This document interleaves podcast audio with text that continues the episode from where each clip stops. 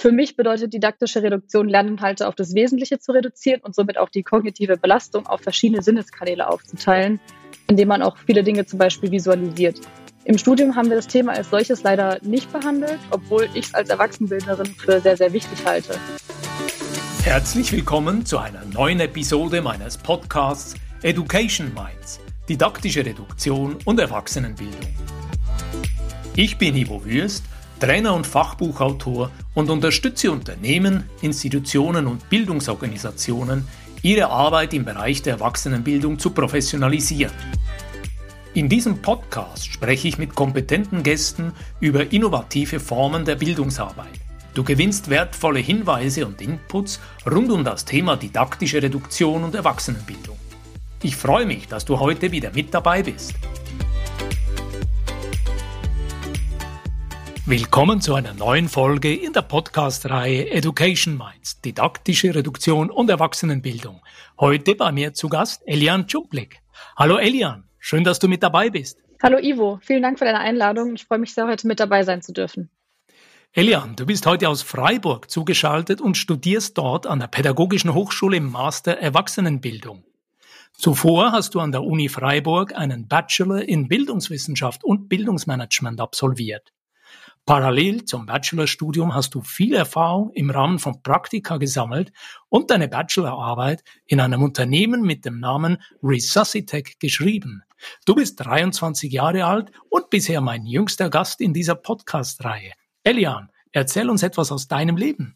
Genau, wie du gerade schon erwähnt hast, habe ich meine Bachelorarbeit in einem Unternehmen geschrieben und nicht geforscht, was uns eigentlich der gängige Weg ist. Und das liegt vor allem daran, dass es mir sehr wichtig war, schon während der Studienzeit praktische Erfahrungen zu sammeln und das Gelernte umzusetzen.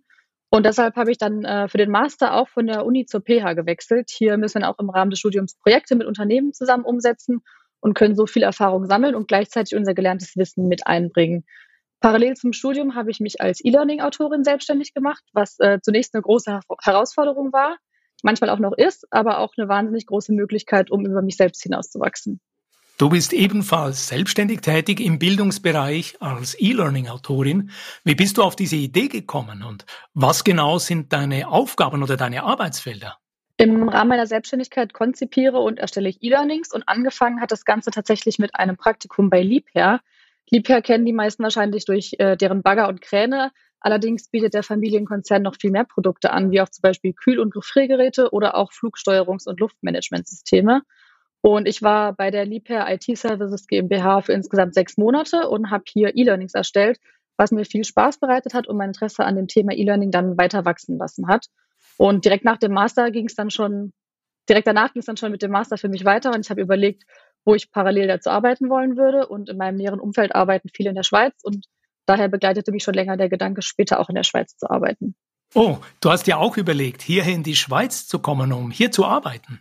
Genau. Dadurch, dass Freiburg ja sehr nah an der Schweiz liegt und ich in meinem Umfeld viel über das Arbeiten der Schweiz gehört und erfahren ha habe, war das ein Gedanke, der mich mehr und mehr beschäftigte. Und zeitgleich zum Start des Masters erhielt ich dann ein super spannendes Angebot, um diesen Gedanken, mit dem ich spielte, schon jetzt in die Tat umzusetzen. Und dafür war dann die Selbstständigkeit eine Voraussetzung. Ich hatte auch ein paar Angebote für Werkstudentenjobs hier in Deutschland, habe mich dann aber schlussendlich dazu entschieden, den Schritt zu wagen, mich selbstständig zu machen und einen Fuß in die Schweiz zu setzen. Und somit bin ich jetzt mein eigener Chef und bin sehr flexibel, wann und wie ich arbeite und kann vor allem selbstständig entscheiden, wie ich Sachen angehen und umsetzen möchte. Wenn wir jetzt von E-Learning sprechen, meinen wir oft sogenannte LMS, das heißt Learning Management Systeme. Oder hier in der Schweiz meinen wir damit vielleicht eine bestimmte Lernplattform, wie beispielsweise Moodle, OpenOLAT oder Edoras. Gibt es eine Schlüsselerkenntnis bei der Erstellung von diesen E-Learnings, die du gemacht hast? Oder wie definierst du E-Learning und wie bist du selber zu diesem Thema gekommen? Genau, also LMS selbst sind keine E-Learnings an sich. In den LMS können vielmehr die E-Learnings äh, bereitgestellt werden. Und da gibt es, wie du gesagt hast, auch schon viele verschiedene Systeme. Und einige Unternehmen haben auch ganz eigene und individuelle LMS. An der Uni und an der PH wird mit Ilias gearbeitet. Das ist auch ein LMS und dient dort als Schnittstelle zwischen Studenten und Dozenten. Und hier laden dann die Dozenten beispielsweise ihre Skripte und Vorlesungsmaterialien hoch oder stellen auch nötige Literatur bereit. Und über Ilias können auch Wissensinseln erstellt werden, welche auch eine Art E-Learning sind. Eine Definition von E-Learning ist äh, auch eigentlich ziemlich umfassend. Ein Dozent von mir hat es äh, ganz schön zusammengefasst. Der hat einfach gesagt, dass E-Learnings äh, als eine Lehrform gesehen werden kann, welche über digitale Geräte vermittelt wird. Demnach ist dann eigentlich jeder Kurs, der über Smartphones, Laptops oder PCs angeboten wird, ein E-Learning. Und das E-Learning selbst ist dabei gar nicht unbedingt die besondere Form des Lernens, sondern viel wichtiger sind die Methoden, die im E-Learning verwendet werden, welche dann auch schlussendlich die kognitiven Prozesse in den Lernenden auslösen. Und deshalb ist es für ein gutes E-Learning essentiell, die Arbeitsweisen und die Grenzen des menschlichen Gedächtnisses zu beachten und die Lernenden so bestmöglich zu begleiten. Gibt es hier besondere Ansätze, die dir im Studium begegnet sind, die dich besonders überzeugten oder die dir hilfreich erschienen? Für mich ist vor allem das Constructive Alignment besonders wichtig. Constructive Alignment bedeutet, dass die intendierten Lernziele eines Kurses mit den Lehr-Lernmethoden und Prüfungsmethoden verzahnt sind.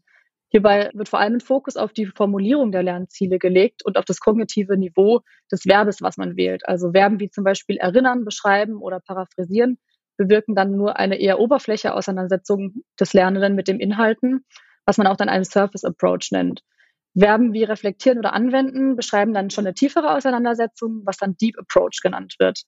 Wenn ich dann also möchte, dass eine Person nach meinem E-Learning etwas beschreiben kann, dann muss ich auch eine Lehrmethode wählen, die dies begünstigt und später auch wirklich prüfen, ob die Person es beschreiben kann. Wenn ich dann eine Multiple-Choice-Abfrage wähle, wäre das hier nicht die richtige Wahl, da der oder die Lernende nur noch auswählen muss und gar nicht selbst wirklich beschreiben muss, was ja eigentlich das Ziel von mir war.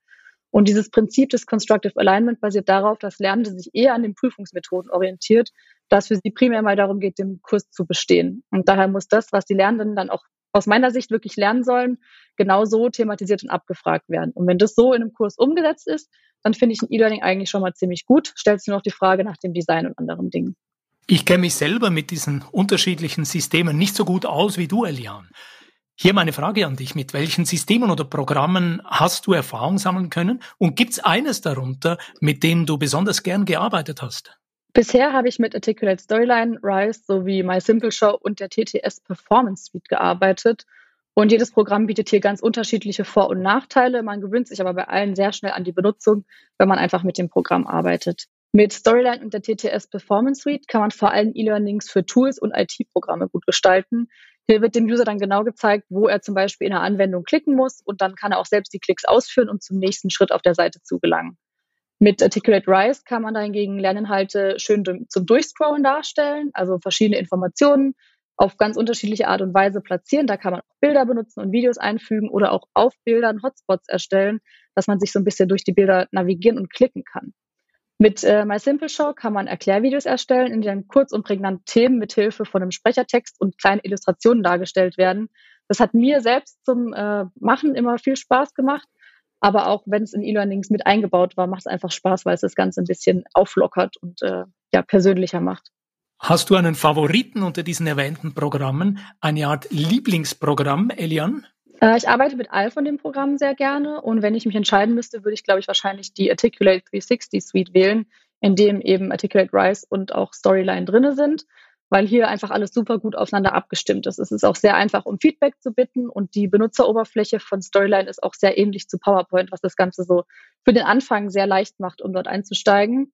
Und mit Storyline und Rise hat man dann gleich zwei Programme, mit denen man E-Learnings auch ganz unterschiedlich gestalten kann. Die TTS Performance Suite hingegen bietet äh, eine bessere Zusammenarbeit im Dokument und auch eine bessere Übersicht über die Dokumente allgemein in meiner Sicht. Jetzt heißt ja unsere Podcast-Reihe hier Education Minds, didaktische Reduktion und Erwachsenenbildung. Du und ich haben uns auf LinkedIn und dort in der Fachgruppe didaktische Reduktion kennengelernt. In dieser Gruppe sind inzwischen über 2500 Bildungsfachleute aktiv und tauschen sich untereinander aus. Mich interessiert von dir zu hören, was verbindest du mit didaktischer Reduktion? Kennst du diese Beschäftigung mit Stofffülle oder Komplexität auch aus deiner Zeit an der Uni oder an der Pädagogischen Hochschule?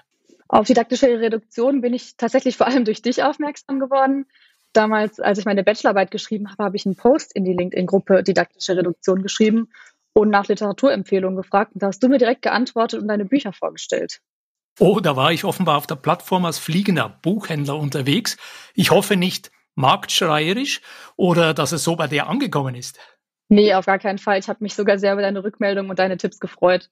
Für mich bedeutet didaktische Reduktion, Lerninhalte auf das Wesentliche zu reduzieren und somit auch die kognitive Belastung auf verschiedene Sinneskanäle aufzuteilen, indem man auch viele Dinge zum Beispiel visualisiert. Im Studium haben wir das Thema als solches leider nicht behandelt, obwohl ich es als Erwachsenenbildnerin für sehr, sehr wichtig halte. Umgesetzt wird eine didaktische Reduktion im Studium leider auch nicht immer. Gerade wenn ich da an mein Nebenfach äh, im Bachelorstudium erinnere, das war BWL, da war das äh, gerade das Gegenteil eigentlich. Da saß man dann mit 200, 300 Kommilitonen zusammen im Vorlesungssaal und hat viel zu viele und vor allem sehr überfüllte Folien gezeigt bekommen, die meistens dann einfach nur abgelesen wurden. Das ist eine Art betreutes Lesen. Diese standardisierten Referate könnten vermutlich gut auch aufgezeichnet, aufbereitet und als Video- oder Hördatei angeboten werden. Und zu Hause oder während einem Spaziergang am See oder einfach zeitlich ein bisschen später verarbeitet werden. Ja, als betreutes Lesen kam mir das auch manchmal vor. Das wird bei uns auch ein asynchrones Angebot genannt. Äh, und das gibt es bei manchen Lehrveranstaltungen, vor allem in den Zeiten von Corona. In meinem Studiengang gab es es nur vereinzelt, äh, jetzt auch in letzter Zeit nach Corona tatsächlich. Ich fand dieses asynchrone Angebot manchmal aber auch gar nicht schlecht, weil man dann einfach sein eigenes Tempo hat und auch entscheiden kann, wann pausiere ich, brauche ich noch mehr Zeit für meine Notizen. Und es ist in der Vorlesung nicht der Fall. Da geht es dann von der einen Folie zur nächsten und man kann nicht für sich mal schnell auf Pause drücken. Und deswegen hat es auch Vor- und Nachteile. In meinem Hauptfach an der Uni und an der PH ist es aber dann schon ganz anders. Hier wird aber auch davon ausgegangen, dass einfach viel weniger Teilnehmer in den Vorlesungen und Seminaren sind, weshalb die Dozenten viel mehr Spielraum haben, um diese Seminare auch aktiver zu gestalten. Und gerade an der PH arbeiten wir sehr viel in Gruppen und die Dozenten tragen so gut wie nie über längere Zeit einfach nur etwas vor. Wir dürfen dann hier uns sehr viel selbst erarbeiten, weshalb der Input schon sehr reduziert ist. Es gibt ja aus der Bildungsforschung Hinweise, dass eben die selber erarbeiteten Inhalte besser erinnert werden. Sie erhalten quasi eine persönliche Färbung oder Tonalität. Elian, lass uns einen Moment grundsätzlicher auf die Bildungsarbeit schauen. Was würdest du sagen, was ist der wichtigste Nutzen, den professionelle, einladende, ansprechend gestaltete und eben hoffentlich auch didaktisch reduzierte Erwachsenenbildung liefert? Lernen bedeutet für mich Entwicklung und das rückt sehr oft leider in den Hintergrund. Ich finde es aber wahnsinnig spannend, wenn man sich wirklich das so vorstellt, dass alles, was man neu lernt, seien es jetzt Fähigkeiten oder Wissen in unserem Gehirn gespeichert wird und uns neue Wege eröffnet. Und E-Learnings sind hierbei eine Möglichkeit, welche den Lernenden im Optimalfall eine individuelle Auseinandersetzung bieten. Man kann hier eben auch in seinem eigenen Tempo und unabhängig von anderen Teilnehmern für sich ein Thema erarbeiten.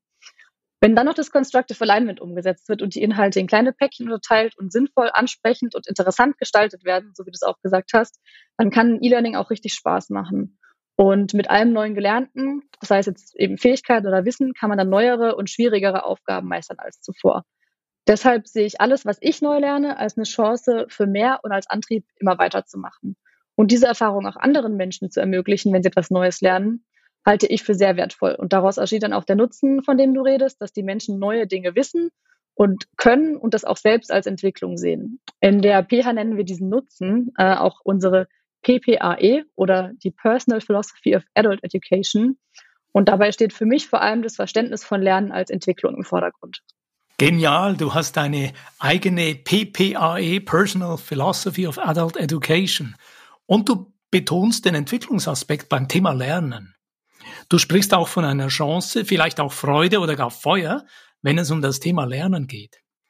In der betrieblichen Bildungsarbeit beobachte ich aber oftmals eine ganz andere Realität, wenn es um das Thema Lernen geht. Insbesondere, wenn das Thema als E-Learning daherkommt. Dort beobachte ich nämlich, dass viele Mitarbeitende sich überhaupt nicht freuen, wenn neue E-Learnings ausgerollt werden. Langweilig, unpassend und nicht auf die aktuellen Bedürfnisse angepasst, heißt es dann aber oft hinter dem Rücken der Bildungsverantwortlichen. Wie siehst du das? Gibt es E-Learning in langweilig und gibt es E-Learning in interessant? Klar, da gibt es auf jeden Fall Unterschiede. Zunächst einmal darin, wie die E-Learnings didaktisch aufbereitet werden. Werden Effekte wie zum Beispiel der Split-Attention-Effekt beachtet. Der besagt nämlich, dass es für Lernende einfacher ist, wenn aufeinanderbezogene Infoquellen räumlich auch nah beieinander stehen und nicht separiert dargeboten werden. Das kann man sich gut bei einer beschrifteten Grafik vorstellen. Hier ist es nämlich wichtig, dass die Beschriftung in der Grafik selbst integriert ist und nicht aufgelistet nebendran oder unterhalb der Grafik oder sogar auf der nächsten Seite platziert werden. Hierdurch muss man sich nicht erst ähm, mit der Grafik beschäftigen und dann suchen, wo jetzt nochmal steht, was ist A, B oder C, sondern man kann direkt und ohne Aufwand erkennen, was zu was gehört. Weiterhin ist es meines Erachtens auch wichtig, dass verschiedene Sinneskanäle beansprucht werden und dass das Ganze lernerfreundlich und vor allem ansprechend und interessant designt ist. Andererseits spielt auch die Länge und Inhaltsdichte eine wichtige Rolle. Zu lange E-Learnings bewirken nämlich oft schon, bevor sie überhaupt angefangen werden, dass man damit gar nicht sich auseinandersetzen will und so eine Abwehrhaltung, wie du es auch gesagt hast. Und deshalb sollten E-Learnings lieber in mehrere und kleine Einheiten unterteilt werden, die auch unabhängig voneinander abgeschlossen werden können. Also dass man nicht alles auf einmal machen muss, sondern Stück für Stück, so wie man gerade Zeit hat und so wie es gerade passt. Und die Aufmerksamkeitsspanne ist auch einfach zu gering, als dass man alles am Stück machen könnte. Und es ist aber leider dennoch vielerorts verbreitet, dass es eben so ist. Hier möchten wir einen Moment mit einer kritischen Frage einhaken, Elian. Du hast die Aufmerksamkeitsspanne erwähnt. Wie hast du es selber mit dieser Aufmerksamkeitsspanne? Es gibt ja in meinem Altersspektrum, ich bin Baujahr 68 geboren, 1969, die behaupten, die neuen Generationen können sich kaum länger als 30 Sekunden auf ein Thema konzentrieren. Ich habe Anfangs April einen Blogbeitrag zu Microlearning und Microcredentials veröffentlicht, der viel Lob, aber eben auch kritische Stimmen zum Lernverhalten der neuen Generationen generierte, die sich angeblich nur noch ganz kurz konzentrieren können und ständig nach kleinen Lernhäppchen rufen. Elian, wie hast du es? Wie haben es die jüngeren Lernenden da draußen mit dieser Aufmerksamkeitsspanne? Das ist eine sehr spannende Frage und bei mir persönlich kommt es da sehr drauf an, was ich mache. Wenn ich zum Beispiel jetzt was lernen muss oder eine Hausarbeit schreibe, kann ich mich schon länger am Stück konzentrieren. Wobei ich gerade für das Lernen auch die Pomodoro-Technik sehr äh, hilfreich finde. Hier arbeitet man konzentriert 25 Minuten am Stück, lässt dann den Wecker klingeln und macht nach fünf Minuten Pause dann weiter für 25 Minuten. Nach vier dieser Durchläufe oder eben auch Pomodori genannt, äh, macht man eine längere Pause und ich finde diese Technik super hilfreich, einfach, dass man gesetzte Phasen von Arbeiten und Pause hat. Und allgemein halte ich es auch für sehr sinnvoll, wenn Lernende früh Lernstrategien an die Hand gegeben werden und man so für sich eine Strategie finden kann, mit der man effektiv und gut lernt, auch wenn die äußeren Gegebenheiten eben vielleicht nicht ideal sind und die Lehrperson einem nicht entgegenkommt mit einer kleinen Lerneinheit und einer guten Struktur. Das heißt, wenn die Lehrpersonen leider noch nichts von der didaktischen Reduktion gehört haben oder entsprechende Konzepte anwenden können. Nicht nur in dem Fall, Lernenden hilft es eigentlich in jedem Fall, wenn sie für sich eine Strategie verwenden können. Denn auch die beste Lehrperson kann Informationen nur darbieten und den Lernprozess und diese kognitive Auseinandersetzung, den muss dann doch jeder für sich selbst und ganz individuell bestreiten. Und äh, wenn wir wieder auf die Aufmerksamkeitsspanne zurückkommen, wenn ich das Ganze mal auf Social Media übertrage oder auch zum Beispiel auf Podcasts, dann möchte ich doch auch alle Infos so schnell wie möglich und auf den Punkt gebracht bekommen. Gerade auf TikTok, wo viele Videos nur eine Sekunde, einige Sekunden dauern, merke ich, dass ich bei Videos, die länger gehen, schnell das Interesse verliere und einfach zum nächsten weiterwische. Und irgendwo kann man es auch in einer gewissen Weise auf Lerninhalte übertragen, dass man versucht, eben diese Lerninhalte in kleine Pakete zu packen. Microlearning, wie du sagst. Auf YouTube gibt es zum Beispiel auch Kanäle wie äh, Simple Biology, die kurze und sehr prägnante Lernvideos zu komplexen Themen erstellen. Und die haben wir früher auch oft im Biologieunterricht angeschaut. Hier werden die Inhalte auf das Wesentliche reduziert und auch in kurzer Zeit dargeboten. Man erhält also schnell alle relevanten Infos und die kognitive Kapazität wird nicht durch die zusätzlichen Informationen, die gar nicht relevant sind, belastet. Du hast Podcast, TikTok und die auf YouTube abrufbaren Simple Biology Videos erwähnt. Ich glaube mich zu erinnern, dass wir in unserer LinkedIn-Fachgruppe Didaktische Reduktion auch schon über Simple Biology im Sinne von positiven und inspirierenden Beispielen und dem Trend zur Aufbereitung von Lerninhalten als kurze und merkwürdige Lernformate gesprochen haben. Komplexe und anspruchsvolle Themen eben, beispielsweise aus der Biologie, die auf den Punkt gebracht und verständlich erklärt werden. Genau, in der Gruppe gibt es immer wieder spannende Beispiele und Hinweise, wo genau auf solche Sachen hingewiesen wird. Elian, lass mich einen Moment zusammenfassen. Was sind die wichtigsten Erkenntnisse aus dem heutigen Gespräch? Ich habe mir aufgeschrieben, Punkt eins: Lernen bedeutet im Idealfall immer auch Entwicklung. Und es ist hilfreich, wenn Lernende frühzeitig unterstützende Lernstrategien an die Hand bekommen. Zweitens, didaktische Reduktion ist besonders im Unikontext noch nicht überall angekommen und gerade die klassischen großen Vorlesungen scheinen aus der Zeit gefallen zu sein. Und schließlich drittens, Lerninhalte können in gut gemachten E-Learnings in kurze Päckchen unterteilt werden und unterstützen so die Tendenz zu der immer kürzeren Aufmerksamkeitsspanne bei jüngeren und vermutlich auch bei älteren Lernenden. Habe ich etwas vergessen? Gibt es Ergänzungen von dir? Das hast du schon sehr gut zusammengefasst. Ergänzend möchte ich nur jeden selbst mal dazu einladen, sich vorzustellen, wie sehr sich beispielsweise Eltern über die ersten Schritte oder Worte von ihrem Baby freuen und wie stark diese Freude an der Entwicklung im Laufe der Zeit immer mehr in Vergessenheit gerät. Deswegen sollte man sich selbst viel mehr über eigene Fortschritte und Lernerfolge freuen, auch wenn sie klein sein mögen. Wunderbar, das ist doch schon mal ein passendes Schlusswort praktisch zu unserer Podcast-Folge von heute. Elian, wo findet man Informationen zu dir? Wie kann man sich mit dir verbinden? Gerne über mein LinkedIn-Profil. Elian, vielen Dank für dieses aufschlussreiche Gespräch. Danke dir, Ivo, dass ich heute mit dabei sein durfte. Vermutlich ja als dein jüngster Podcast-Gast. Ja, genau. Das hat richtig Freude gemacht. Weiterhin alles Gute. Danke dir auch. Wenn dir diese Podcast-Folge gefallen hat, dann freue ich mich über einen Like und eine positive Bewertung auf Apple und Spotify. Mehr Informationen zu mir und meiner Arbeit findest du auf www.education-minds.com und auf LinkedIn. Alle Links findest du immer auch in den Show Notes. Ich freue mich, dich auch in der nächsten Episode wieder mit dabei zu haben. Bis dann, dein Gastgeber Ivo Würst.